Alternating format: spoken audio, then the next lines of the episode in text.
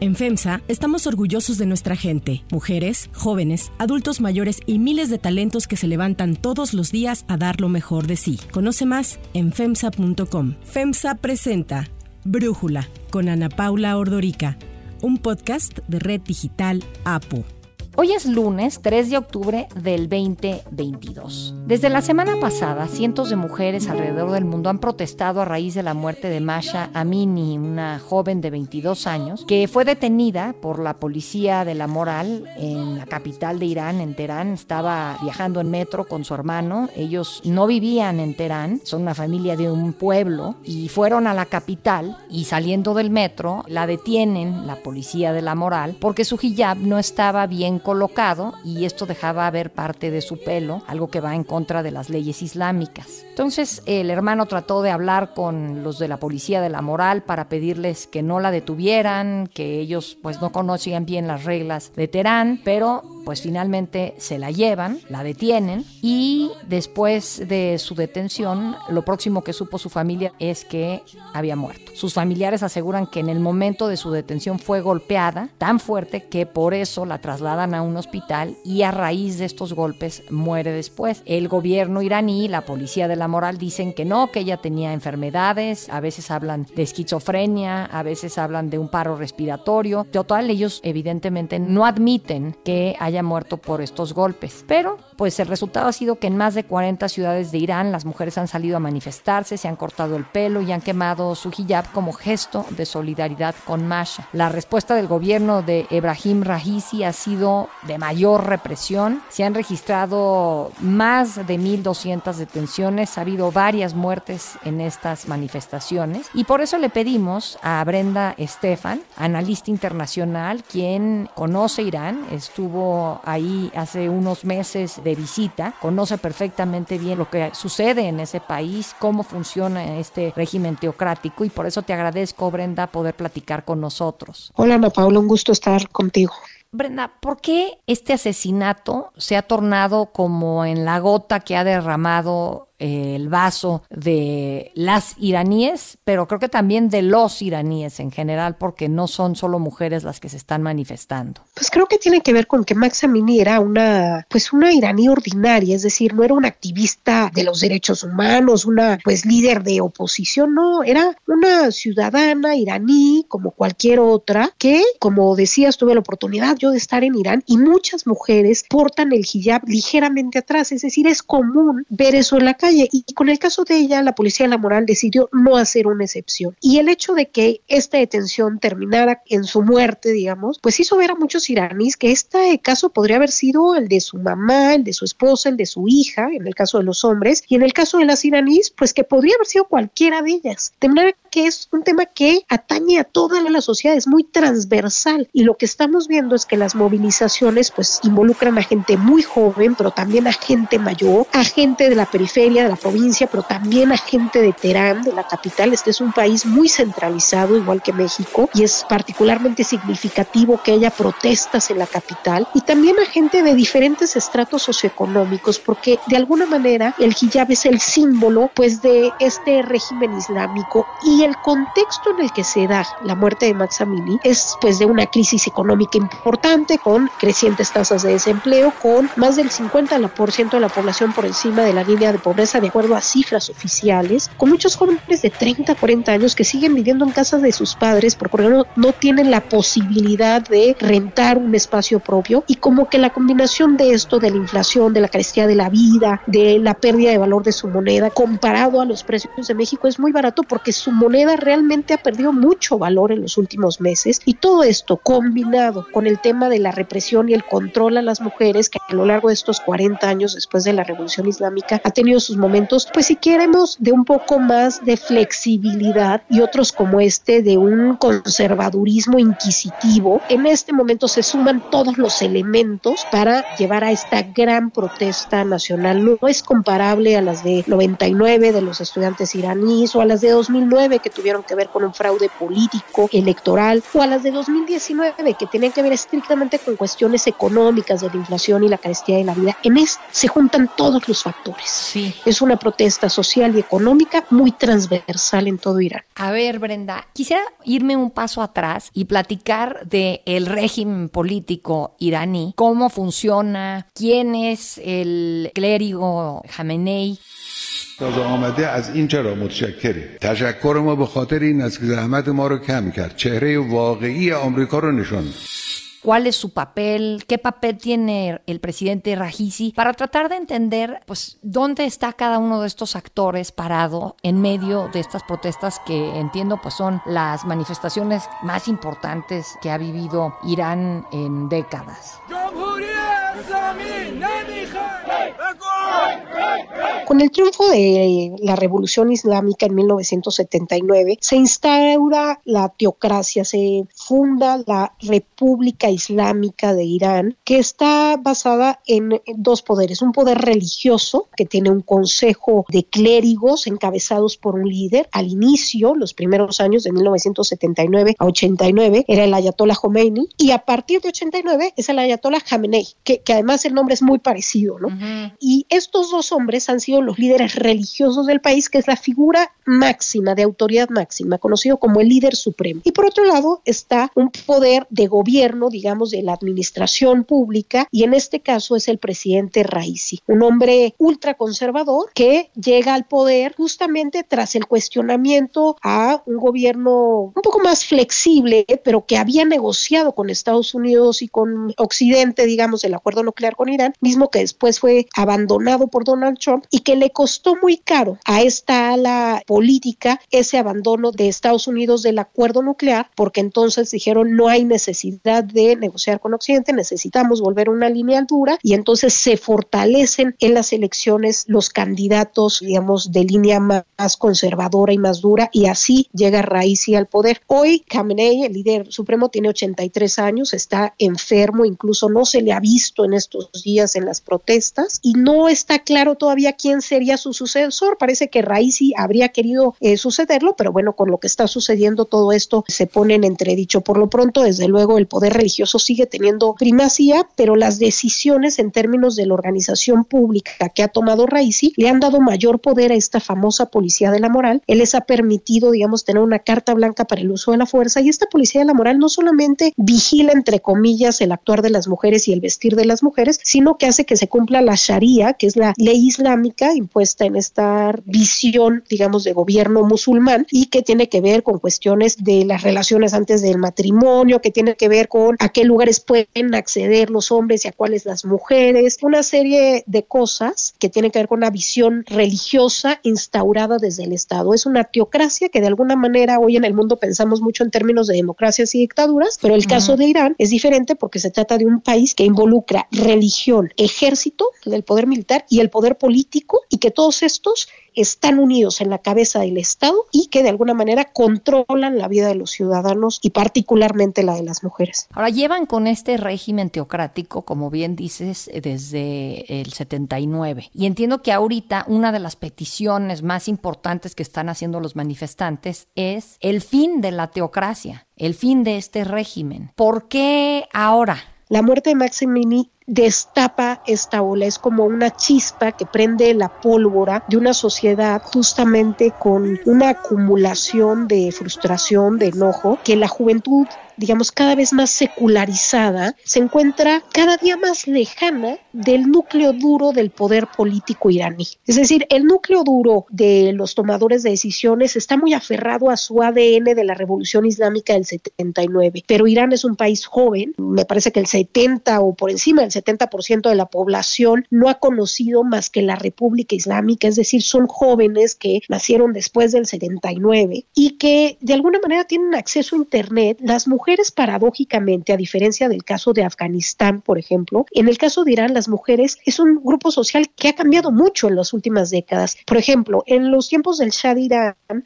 antes de la revolución, las mujeres no necesariamente acudían a la escuela como ahora hay. Ahora hay mucho más mujeres universitarias, pero también la tasa de natalidad ha bajado. En tiempos del Shah de Irán eran seis hijos por mujer, hoy son dos hijos por mujer. Entonces todo esto ha hecho que combinado con el acceso a Internet, pues las mujeres se hayan desarrollado, sean líderes en sus áreas de trabajo, pero no tengan libertades. Esto no ha sido acompañado de libertades. Entonces me parece que esta división que cada día crece más entre la sociedad y el núcleo del poder político iraní, pues hace que este sea un momento propicio, aunado a, desde luego, la crisis económica que se vive, que en parte tiene que ver también con las sanciones impuestas por Occidente, pero que al final de cuentas redunda en gente que no tiene las posibilidades de desarrollarse como quisiera. Entonces, la combinación de factores, pues lo hace un momento complicado para la sociedad iraní y lo vemos en las protestas en donde el hijab es la señal, es el símbolo, pero hay mucho más allá. Hay un cantos de o gritos de muere el dictador, hay gritos de queremos recuperar a Irán, queremos que se acabe la República Islámica.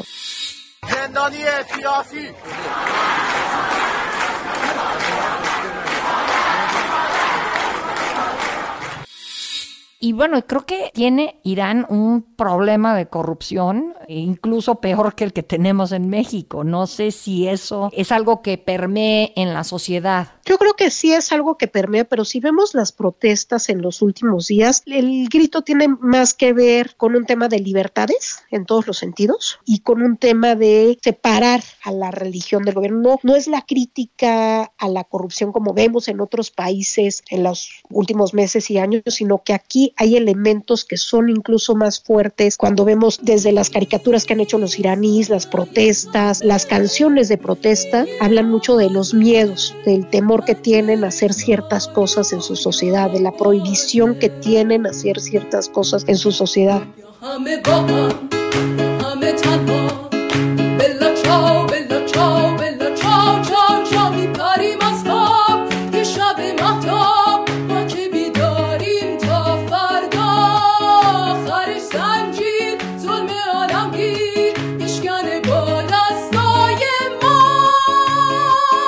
Se ha convertido en un régimen liberticida y que si bien, como decíamos, las mujeres tienen acceso a educación, etcétera, pues siguen estando muy controladas por este gobierno. Y por poner un ejemplo, si una mujer quiere declarar ante un juzgado, tiene que haber dos declaraciones de mujeres para que equivalan a una de un hombre, porque digamos la, la mujer vale como el 50% de lo que vale la de un hombre. Pero como estas hay muchos otros elementos, las mujeres no pueden ir a muchos espacios donde se ve eventos deportivos, etcétera, están en cierta forma aisladas y entonces este desarrollo que han tenido profesional y académico no va acompañado de un acceso a libertades. Y creo que en ese sentido, el actual momento sí puede ser un parteaguas. Sin duda el gobierno tiene en la calle pues a las fuerzas de seguridad tratando de reprimir a la protesta y hay allá además en Irán además del ejército están los guardianes de la revolución que pues son estas fuerzas armadas también con una visión inspiración religiosa y que también están entre estas dos instituciones reprimiendo la protesta, pero me parece que aún si acallan la protesta con un baño de sangre, pues seguiremos viendo en los siguientes meses y años un renacer de estas, porque la diferencia que estamos viendo entre la élite política y la sociedad no hará más que crecer con el tiempo. Ahora, Brenda, ¿qué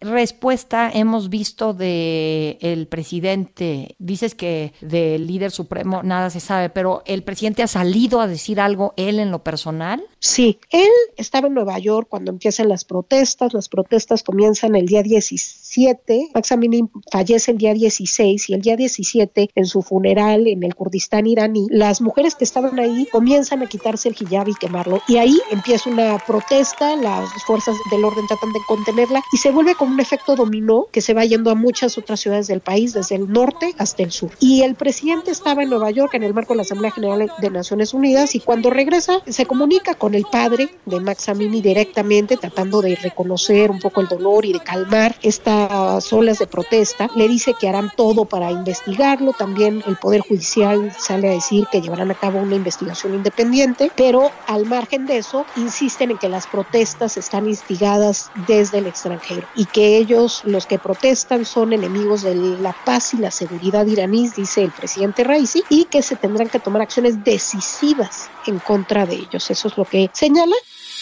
The security of people's lives and belongings is a red line for the Islamic Republic. We cannot allow assaults against people's life and belongings. We can't allow some people to create chaos and disturb the security of the society. Y los diferentes ámbitos de gobierno, el famoso gobernador de Teherán, porque tienen como una especie de gobernador en el gabinete por regiones, y el gobernador de Teherán dijo que estaba convencido que algunas embajadas occidentales estaban tratando de intervenir para atizar los ánimos y generar mayores protestas. Es decir, hay un reconocimiento de que hay que investigar el crimen. No existen en Irán ni partidos políticos independientes, ni sindicatos independientes, ni medios de comunicación autónomos. Entiendo que el líder supremo acaba eligiendo a quien es presidente. Allá no hay elección, sino selección. Pues sí hay eh, elección, pero digamos que de alguna manera el líder supremo tiene que ver con quiénes son los candidatos y eso, pero sí hay una elección, digamos, formalmente sí se va a las urnas. Estas han sido muy cuestionadas. En el caso de 2009 hubo una gran protesta por el fraude electoral y la permanencia en el poder del el entonces presidente Ahmadinejad, pero sí hay, son elecciones manipuladas, pero sí existe formalmente el ejercicio de la democracia, nada más para elegir a los líderes del gobierno, desde luego no a los líderes espirituales, esos los elige un consejo religioso. Hay algo que me parece importante de lo que estamos viendo. Tú hablabas del clérigo que tiene 83 años, pero Irán entiendo que es un país de jóvenes, entonces también no están ahí como chocando la visión de unos contra otros, de generaciones que no han más que conocido a este líder, a este clérigo, a Jamenei, y pues tiene una visión completamente distinta a la que ellos ven que quisieran para su país. Yo creo que das en el clavo, Ana Paula, es justamente este, es uno de los grandes temas, como el poder político religioso no logra adaptar su visión a una nueva realidad a una nueva sociedad, a una juventud que tiene acceso a redes sociales, que tiene acceso a Internet y que por eso justamente empuja hoy con más fuerza. Es decir, estas protestas sobre el tema del hijab y de inspiración feminista originalmente han sucedido en otros momentos. Ha habido protestas por otros temas, pero este en particular tiene el componente de la juventud. Hay imágenes de la semana pasada, del día miércoles, en la ciudad de Shiraz, en la Universidad de Medicina, de pues los jóvenes médicos, de un lado los hombres, del otro lado mujeres, como gritan este eslogan de mujer, vida, libertad, que se ha convertido en el eslogan de esta protesta, y también contestan hombre, patria, ciudad, y como un poco apoyándose los hombres a las mujeres.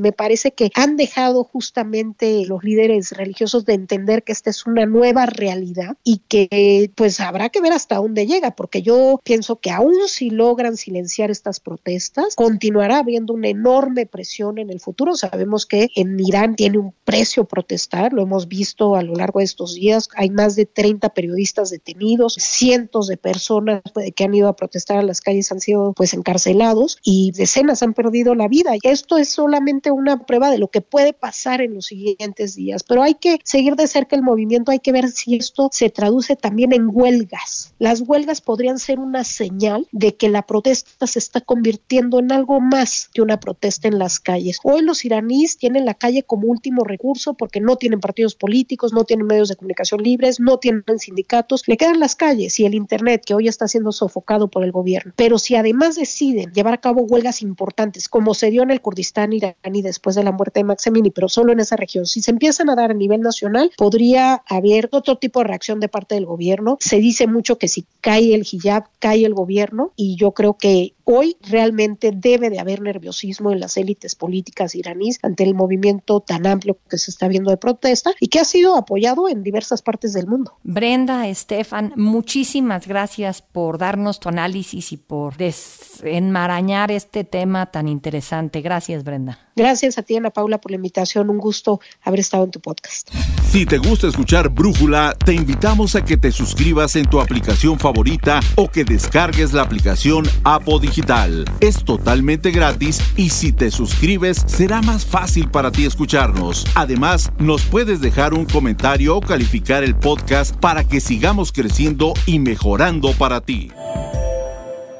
Yo soy Ana Paula Ordorica. Brújula lo produce Batseba Feitelson. En la redacción, Airam Narváez. En la coordinación y redacción, Christopher Chimal. Y en la edición, Cristian Soriano. Los esperamos mañana con información más importante del día. Oxo, Farmacias ISA, Cruz Verde, Oxo Gas, Coca-Cola FEMSA, Invera, Torrey y PTM son algunas de las muchas empresas que crean más de 245 mil empleos tan solo en México y generan valor como parte de FEMSA. FEMSA presentó Brújula con Ana Paula Ordorica, un podcast de Red Digital APO.